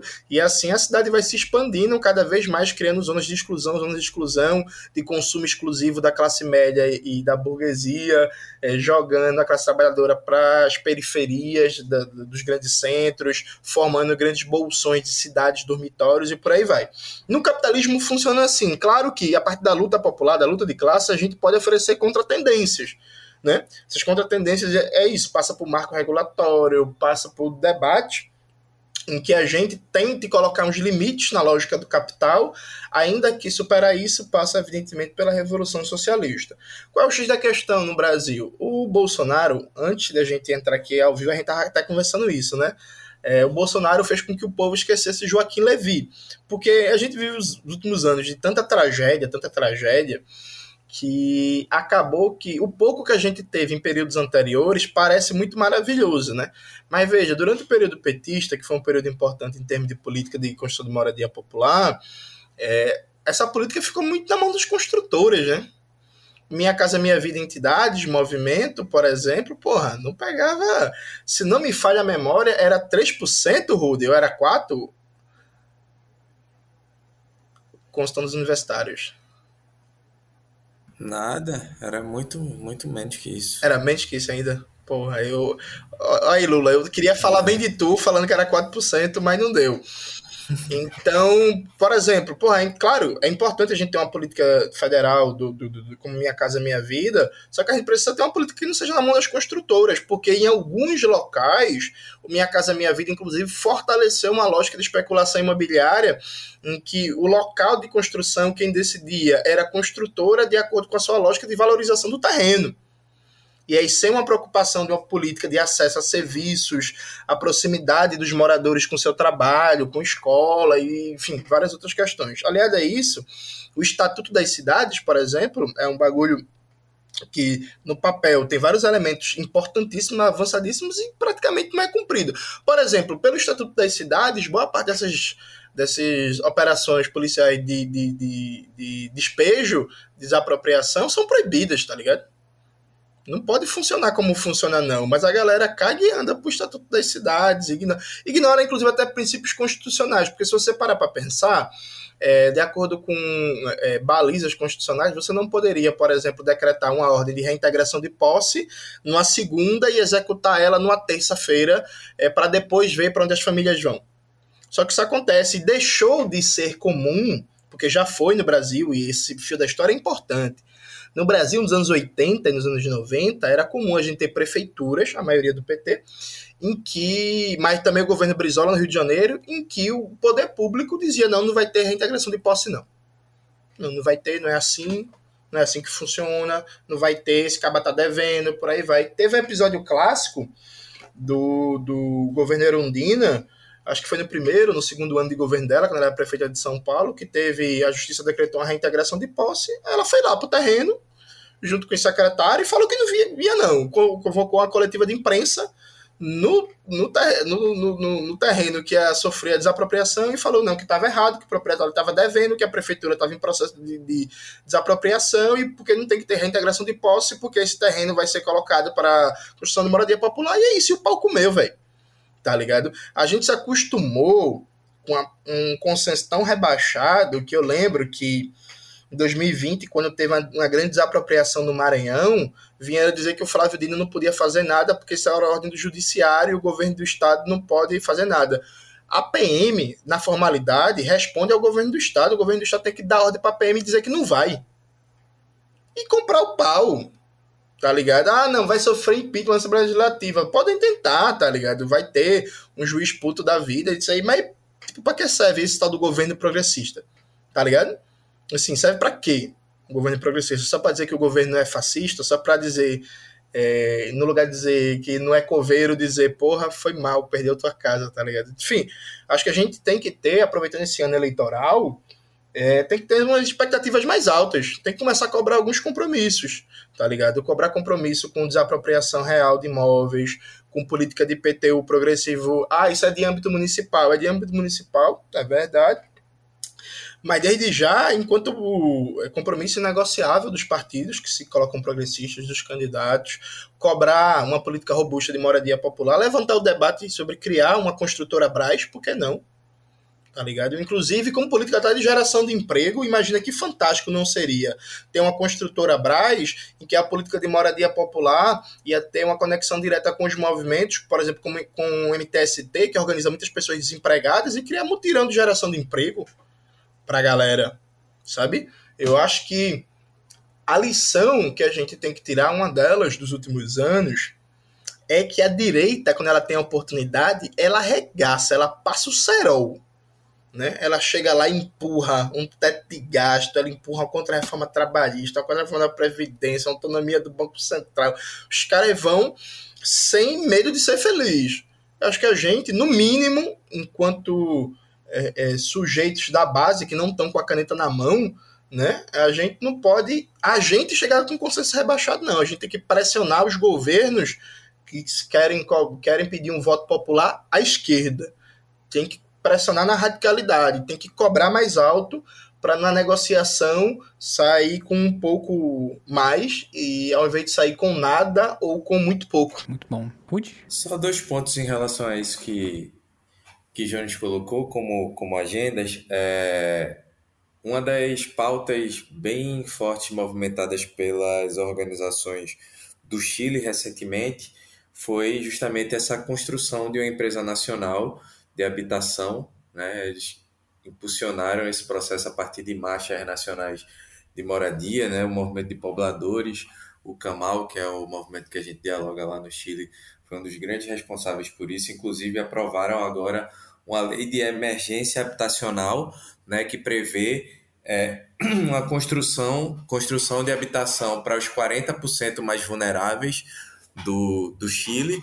Né? Então, acho que, que é uma pauta importantíssima para ser debatida é, no Brasil, né? a constituição de uma lei de emergência habitacional, porque né, com todos os avanços do Minha Casa Minha Vida, a gente teve é, 60% dos recursos do programa, e na verdade não dos recursos, mas das unidades habitacionais, prevista para quem menos precisava, né, das famílias de 3 até 10 salários mínimos. Só 40% foram para as famílias de 0 a 3 salários mínimos. E dentro desse bolo, grande parte para ser executada pelas construtoras e pelos governos, é, pelo Estado, né? enfim, com a lógica questionável. E outra coisa, é, mês passado a gente teve na Argentina um encontro de 200 cooperativas de fabricação de tijolo e, e uma coisa que eles conseguiram foi 500 milhões de pesos do governo federal para é, incremento aí de maquinário para essas cooperativas. Então, é, essa proposta que, que Jones traz, né, esse debate, ela é viável hoje em outros países da América Latina. A gente, quanto MTST, tem desenvolvido também algumas experiências na base da bioconstrução. Estamos agora com máquina de fabricação de tijolo ecológico também no DF, né, mobilizando todo final de semana para atividade de 100 a 200 famílias que estão dispostas a fazer autoconstrução, começar a manejar esse tipo de maquinário. Então, acho que é isso. A gente precisa juntar nessa conjuntura a fome com a vontade de comer, né? fazendo um infame trocadilho para um contexto em que a gente tem 33 milhões de pessoas passando fome no país, mas em que a política de moradia, que sempre foi entendida como uma política econômica, né? De, eu, Minha Casa Minha Vida, o programa de aceleração do crescimento é, é justamente isso, né? Uma política econômica para enfrentar as crises cíclicas do capitalismo, que não teve de cara um viés de política social, mas a gente fazer esse encontro, né, da política econômica que precisa continuar acontecendo, mas uma política econômica pela perspectiva social também, né? De, um, de uma junção aí, de uma lógica de uma economia política das cidades, como já colocou Milton Santos, né? Que a gente pense que a grande impulsionadora aí de uma da recuperação da economia no Brasil precisa ser uma política de habitação de interesse social, né? Para quem mais precisa, porque a gente articula né, a, essa demanda, a gente consegue aquecer o mercado, mas aquecer o mercado não pela via da especulação imobiliária, né, muito pelo contrário, pela via da desmercantilização da moradia, da moradia enquanto direito, de a gente garantir o acesso a esse bem fundamental para a vida e, de alguma forma, fazer com que as pessoas tenham trabalho, mas que também tenham terra e tenham teto, né? Terra para plantar, que eu acho que também é um debate que a gente tem avançado a partir da lógica das cozinhas solidárias, das hortas comunitárias, como fatores aí de fortalecimento das organizações e do poder popular nos territórios. Acho que esse debate precisa ser enfrentado, como o Jones falou, esse ano é um ano eleitoral, isso precisa ter, estar nas agendas das nossas candidaturas. Bom, Luana, quer fazer algum comentário? Não, eu ia só voltar um pouquinho lá atrás, porque vocês estavam falando, eu estava aqui anotando, é, e Johnny estava trazendo a questão dos aluguéis e tal.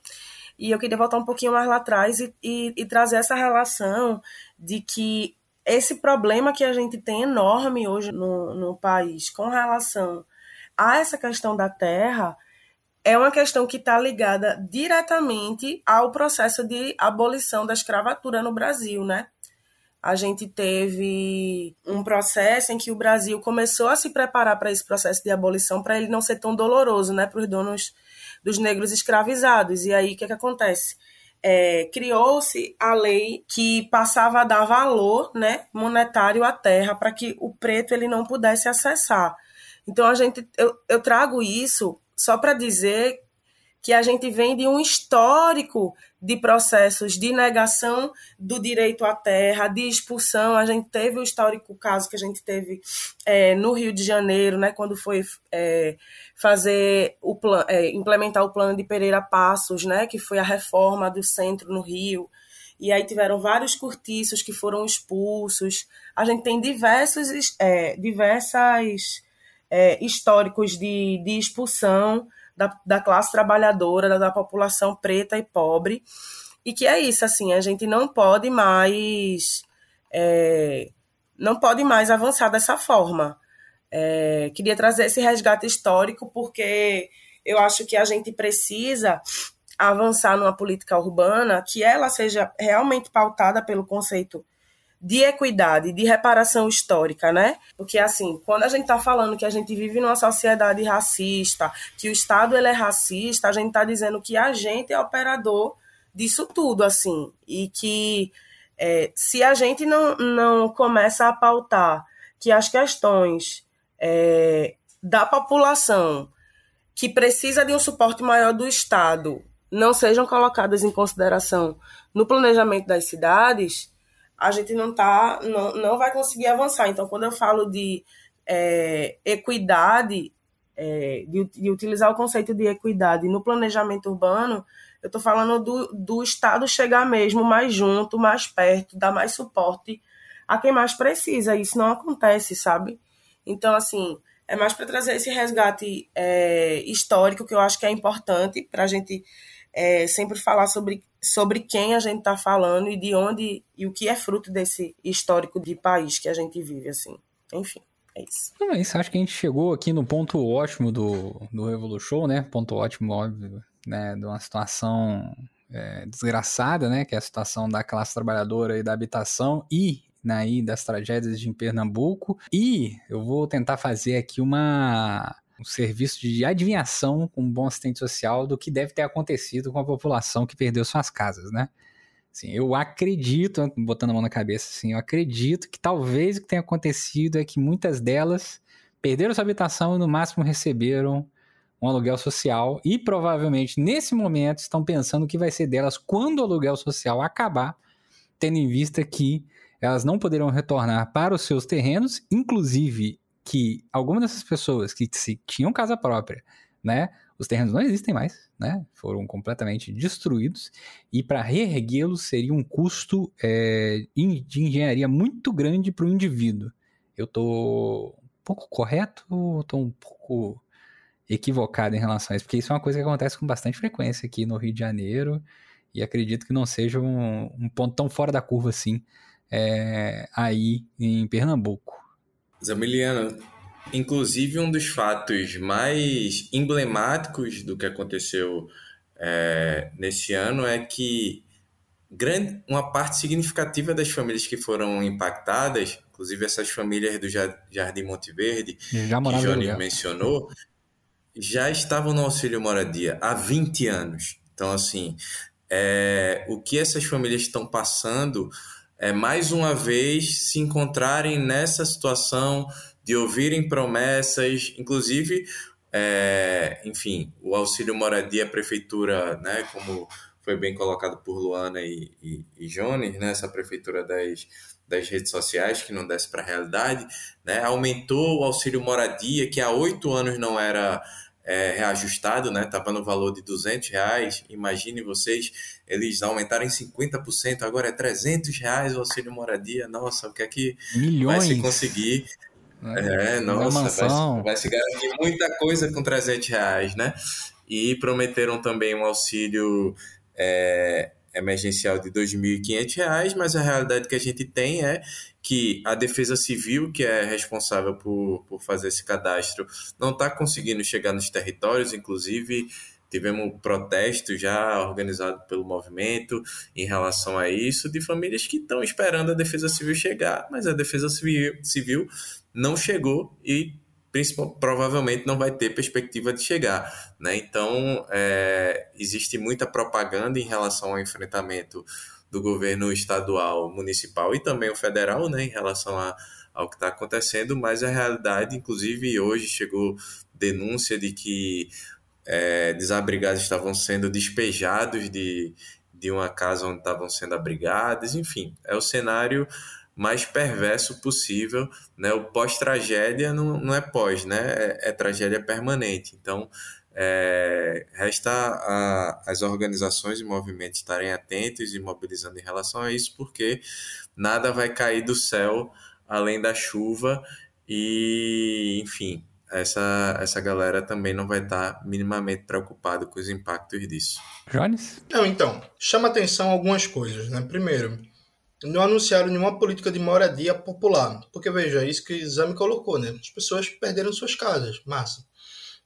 Tem uma política de aluguel social, uma política de indenização que não dá para nada. Mas, sim. e aí? As pessoas ficaram sem casa, tá ligado? É... E aí, além de não ter nenhuma política de moradia popular, isso trabalhar... E aí tem uma, tem uma falácia que está muito em curso na realidade brasileira, que é uma falácia é, política Thanos do Lula. Parece que o Lula vai ganhar a presidência de novo e aí a coisa vai tudo ser resolvido por mágica.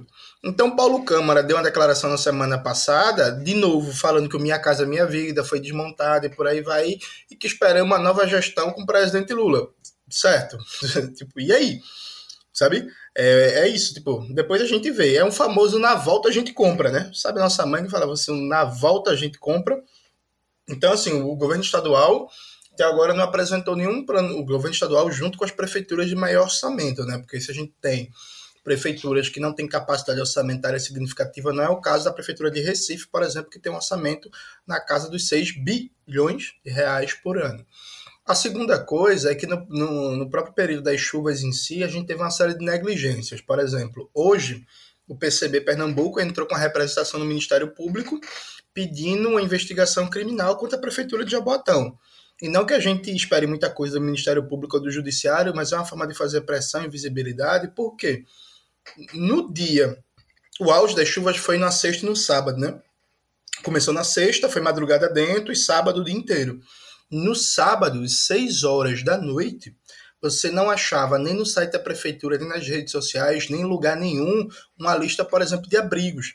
As pessoas que perderam, é, que, não, que não podiam ficar em casa e vão para onde? Você simplesmente não achava essa informação. Anderson Ferreira, ex-prefeito de Jaboatão por seis anos, que não fez porra nenhuma, sumiu. Ele botou uma mensagem nas redes sociais dele no sábado de 4 horas da tarde dizendo que estava rezando pelas pessoas, orando, na verdade, e sumiu. É isso. Sumiu. Sumiu, desapareceu. E rolou casos em que as pessoas ficaram mais de 20 horas esperando a defesa civil, bombeiros, não apareceu ninguém. Teve um caso em Muribeca, por exemplo, que uma camarada militante da UJC, amiga minha, presenciou. Muribeca encheu em vários pontos mais de 2, 3 metros de água. As pessoas foram pro telhado, né? Esperar socorro, esperar tal. E aí uma senhora ficou no telhado da casa dela por 12 horas, até que ela acabou caindo do telhado na água e morreu afogada.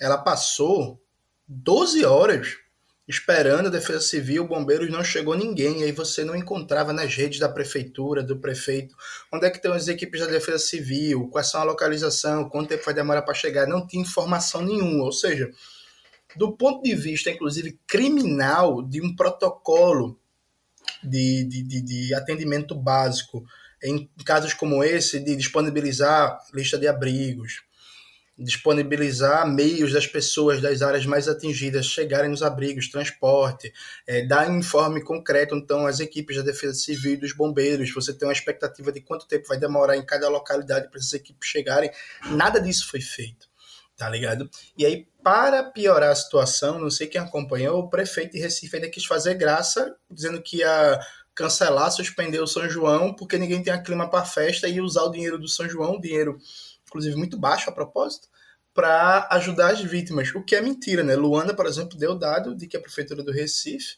vem sistematicamente cortando políticas nas áreas sociais, cortando orçamento e usando para propaganda, né? De 2019 até agora, a Prefeitura do Recife gastou mais de 141 milhões de reais em propaganda, tá ligado?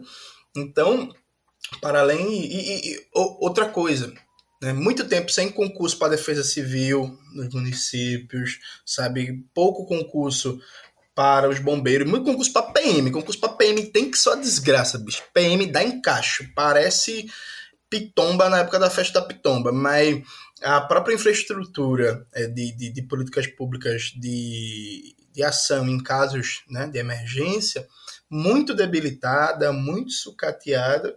E é isso, né? O caso mais dramático que é, você pensa, no começo do ano, e Rudy e Luana participaram disso ativamente, muito mais ativamente do que eu, inclusive, tava uma galera na luta porque o plano diretor do Recife estava sendo empurrado a toque de caixa, sem nenhum debate, de maneira totalmente autoritária.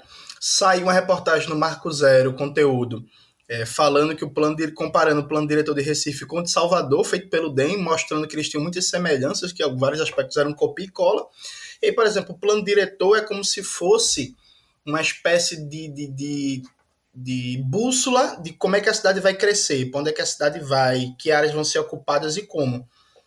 Isso define muito concretamente se em uma situação de chuvas, por exemplo, as pessoas vão morrer ou não. O plano diretor foi empurrado igual abaixo. Sem nenhum debate, sem nenhuma reflexão sem nenhum espaço para a mal chamada sociedade civil, poder para os movimentos, para a intelectualidade, para a academia, para enfim, né, a galera participar, debater, tá ligado? Então, eu acho que a gente tem duas frentes né, de atuação imediata. Né? Acho que existe uma primeira frente, que é garantir assistência às famílias vítimas, é cobrar um programa efetivo de moradia popular, cobrar um programa efetivo de prevenção é, nas áreas de risco, né, acabar com os pontos de risco, porque é possível, e aí, enfim, o inverno meio que começou agora, então vai ter muita chuva ainda pela frente, a gente pode ter é, vários mortos. Eu acho que tem uma segunda frente que é tentar, com todos os limites do judiciário burguês, responsabilizar crima, criminalmente. O prefeito de Jaboatão, o senhor Luiz Medeiros, precisa ser preso que ele fez foi criminoso. Ele é diretamente, ele, sem medo de processo, ele é diretamente corresponsável pelas mortes em Muribeca, nas Malvinas, em conjunto Marcos Freires, que são os bairros aqui de Jaboatão, Jaboatão, inclusive, que é a cidade onde eu moro, tá ligado? Ele precisa ser preso, precisa ser investigado criminalmente. E nesse momento não tem abolicionismo penal. Para nessas situações eu sou plenamente stalinista. É, assim como a prefeitura do Recife, por exemplo, era precisa ser interpelada pelo Ministério Público de por que o orçamento da Secretaria de Habitação, por exemplo, não foi executado, porra. Que, que, desgraça de contingenciamento é esse que a gente está em maio, na metade do ano, e nem 30%, nem 20% do orçamento foi executado? O que é que está acontecendo? Tá ligado? O Ministério Público é tão ligeiro na hora de proibir uma música de rap, na hora de ir atrás de um brega funk, de não sei o quê. Porra, bora, vamos lá, né? MP, vamos, vamos trabalhar, porra. Tá ligado? Eu acho que há um debate também, inclusive pro seu Paulo Câmara, há um debate também, porque veja, as chuvas no volume que, que, que, que acabaram dando em mortes, por aí começaram na sexta-feira, mas já na segunda já estava chovendo. E aí eu lembro que nessa semana eu fui para Caruaru fazer uma atividade de campanha. E a gente olhou, aliás, atividade de pré-campanha, alô TSE. E a gente olhou no Google, né, previsão do tempo, quando a gente tava voltando de carro na quinta-feira, a gente foi na terça, né, voltou na quinta porra, vai chover na quinta e na sexta, a gente olhou na quarta-feira. E o Google estava dizendo que vinha um grande volume de chuvas na quinta, na sexta e no sábado. Então qualquer pessoa que olhasse no Google sabia que ia cair uma chuva da desgraça nos próximos dias. O governo de Pernambuco e as prefeituras só começaram a criar abrigos improvisados em escola no sábado, Zamiliano. E as pessoas que dormiram lá do sábado para o domingo denunciaram que não tinha cobertor, não tinha alimentação, não tinha, não tinha equipe de saúde, não tinha remédio, não tinha porra nenhuma. E tem uma porrada de gente aí que tá morrendo, que tá doente nos hospitais de lectospirose e que a mídia burguesa não tá mostrando a contento. Tá ligado? Então tudo isso tem que ser investigado, cobrado e responsabilizado, porque quem tem um informe enquanto gestor público e vai cair uma chuva da desgraça nos próximos dias e não faz nada, e no dia do sábado você não tem uma lista de abrigos pública, você não tem uma política de abrigos para as pessoas vítimas da chuva, essa pessoa assumiu a responsabilidade de matar a gente. Ela precisa ser responsabilizada por isso. E especialmente o prefeito de Jaboatão, o senhor Luiz Medeiros, e o ex-prefeito Anderson Ferreira, os dois que deveriam estar presos para ser simpático. Muito bom. Luana? Você estava falando aí da, do processo de revisão do plano diretor, acho que é, Jones citou que foi atropelado, mas não é só revisão do plano diretor que é atropelado, não, tem um bocado de coisa, né? Fiquei me lembrando aqui, acho que Rudy não deve esquecer, que acho que no último mês de gestão de Geraldo Júlio, em dezembro, ele botou um projeto de lei para permitir né, o remembramento de terrenos localizados em ZEIS, é, na área de reestruturação urbana, né? Ou seja, o que é que isso tudo quer dizer? Quer dizer que ele tirou o principal instrumento é, que protegiam as ex nessa área, né? Era o projeto de lei que ele tinha aprovado. E aí o que é que acontece? É, se eu tenho um terreno que ele é pequeno, mas eu posso juntar ele com outro, ele fica maior, eu posso, por exemplo, construir um prédio nele, porque ele vai deixar de ser um terreninho para ser um terrenão. Então, quando a gente coloca um limite para que nas, nas zonas especiais de interesse social não tenha esse tipo de prática de, re, de remembrar, de juntar lotes, a gente está dizendo, por exemplo, que uma construtora não consegue construir um prédio, entendeu? Então, assim, é, eles utilizam de diversas formas, de diversos artifícios, para retirar o que, inclusive, foi conseguido com muita luta, sabe? É, e nada do que a gente fala aqui é novo, nada do que a gente fala de dados é recente. A gente sabe que isso acontece sempre. Eu estou envolvida nas campanhas de arrecadação mais, mais no município de Paulista, que fica aqui no norte metropolitano de Recife, como estive também envolvida durante o período mais complicado da pandemia. E parece cenário de guerra, assim, as comunidades, assim, é, inteiramente devastadas com essas chuvas a gente escuta relato de família que já perdeu a casa duas, três vezes na vida. Imagina você reconstruir a sua vida inteira duas, três vezes na vida quando não perde um parente, assim, sabe? É muito triste o que a gente vê. A gente teve, no primeiro ano de pandemia, em 2020, a gente estava falando que a gente, as pessoas precisam se proteger, precisam lavar as mãos, precisam ficar em isolamento, ou seja, a casa, ela, a moradia, ela passa a ser a principal ferramenta para se proteger, para se tratar da, do vírus. Nesse mesmo ano que a gente está falando que a moradia ela é tão importante para se proteger para se tratar do vírus, a prefeitura reduz em quase 40% investimento em habitação, reduz investimento em saneamento. Então, assim, no final das contas, eu acho que a gente está sempre nessa contramão que a gente deveria estar tá avançando, né? Jones falou do, da tentativa de cancelamento do São João de Recife, que foi adiado. É, em Paulista aconteceu a mesma coisa, né? O pessoal adiou, o, o, adiou não, cancelou, né? O polo de carnaval que tem lá no centro da cidade. E até hoje ninguém sabe o que foi feito com dinheiro. Já mandaram pedido de informação, já fizeram tudo. E até agora não se tem resposta do que foi feito com dinheiro, né? Enfim, a gente precisa avançar no que é necessidade mais urgente da classe trabalhadora, da população, enfim, avançar nessa, nessa política de moradia que a gente não consegue implementar nas cidades. Enfim, é isso. Muito bom. Então, acho que é isso, né? Queria agradecer mais uma vez todo mundo que ouviu esse podcast até o presente momento e passar a palavra aí para vocês de novo, para que vocês divulguem algum trabalho que vocês estão realizando, alguma questão que está é, extremamente necessária e urgente aí para se colocar em relação a Pernambuco, em relação às organizações políticas da quais vocês fazem parte também. Né? E eu, né, inclusive, preciso perceber, mas eu deixo essa na conta do Jones. então, Luana, se você quiser aí divulgar algum trabalho seu ou alguma coisa, sinta-se à vontade. Ah, eu vou aproveitar mesmo para divulgar então, viu? É, a gente tem, tá com a campanha é, de arrecadação pela rede de coletivos populares de Paulista, a Rede Copa. É, vocês podem procurar no Instagram, Rede Copa com dois P's, tudo junto, que vocês vão ver os trabalhos que os coletivos têm desenvolvido lá em Paulista. E aí eu vou divulgar essa, mas tem inúmeras campanhas, Comunidade Caranguejo Tabaiares, Centro Comunitário Mário de Andrade, o Gris na Várzea também está recebendo é, doações. E é isso, assim, incentivar vocês a estarem fortalecendo é, os trabalhos dos coletivos é, de atuação comunitária, de base, que muitas vezes atuam de maneira muito precarizada, mas é quem tem chegado primeiro, né? Antes do poder público. Muitas vezes o poder público não chega e a gente tá lá nesse corre, né?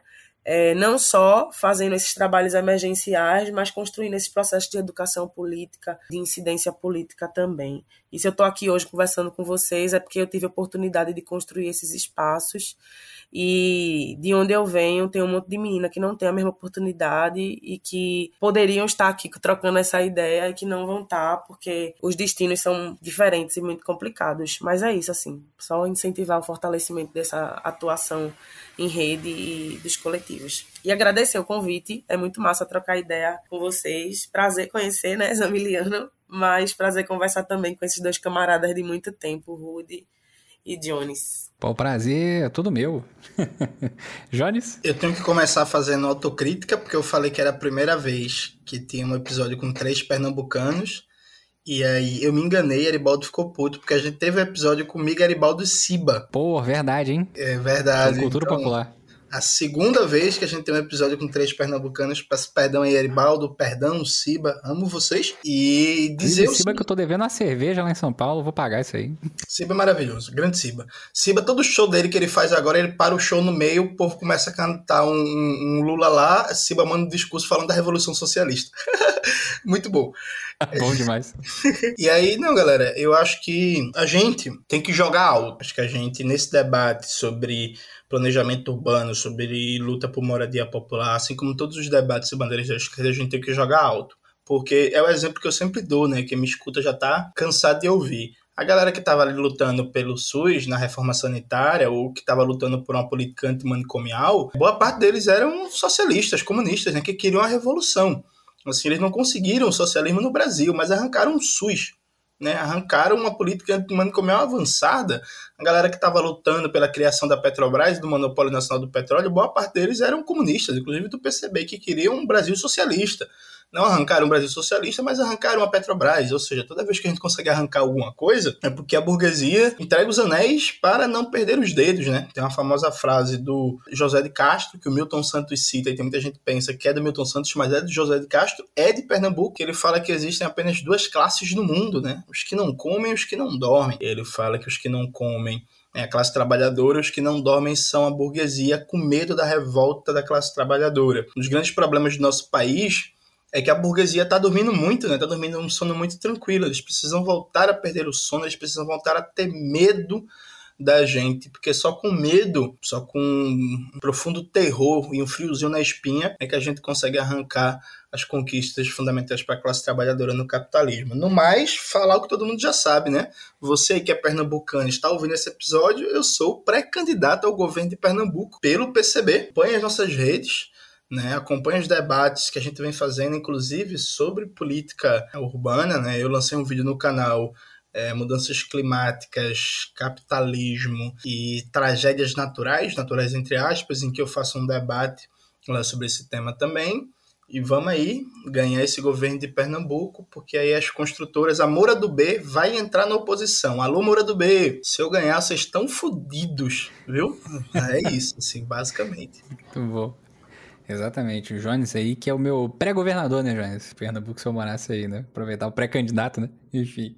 Rude? Então, acho que como o Luana fez a propaganda, vou fazer também da Articulação Recife de Luta, que também tem feito um trabalho importante em relação não só às campanhas de solidariedade, mas também à construção de planos de emergência no contexto da pandemia, agora também em relação às catástrofes socioambientais, enfim, tem sido um sujeito importante de aglutinar aí diversos atores de Recife e região metropolitana nessas pautas do direito à cidade, né? A gente inclusive fez recentemente, Luana participou ativamente uma conferência popular pelo direito à cidade, que foi um marco histórico da luta urbana no Brasil, reunindo aí mais de 600 organizações, 500 militantes em São Paulo, depois da culminância de mais de 200 eventos preparatórios pelo Brasil. Lançamos uma plataforma de lutas que está aí no site da Conferência Popular pelo Direito à Cidade.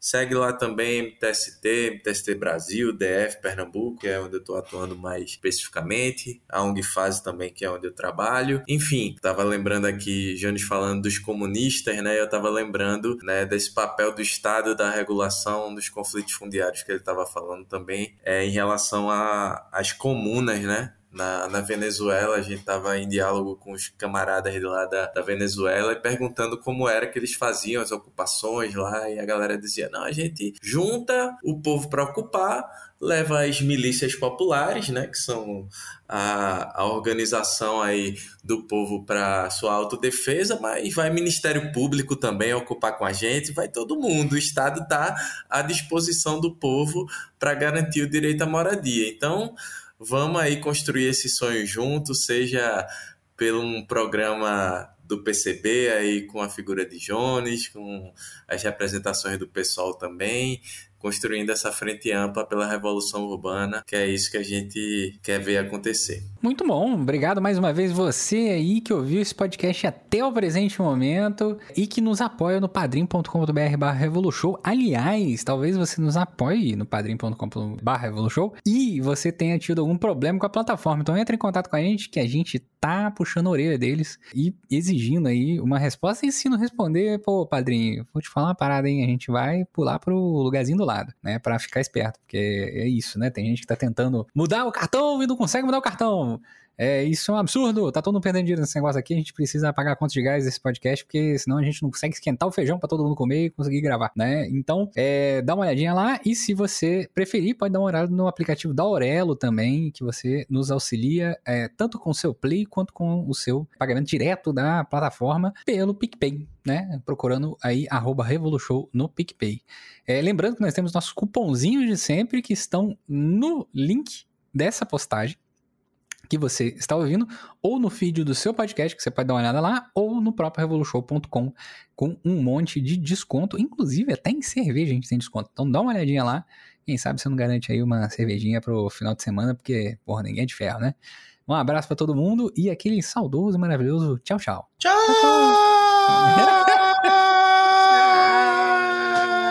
Aê, porra. É tetra.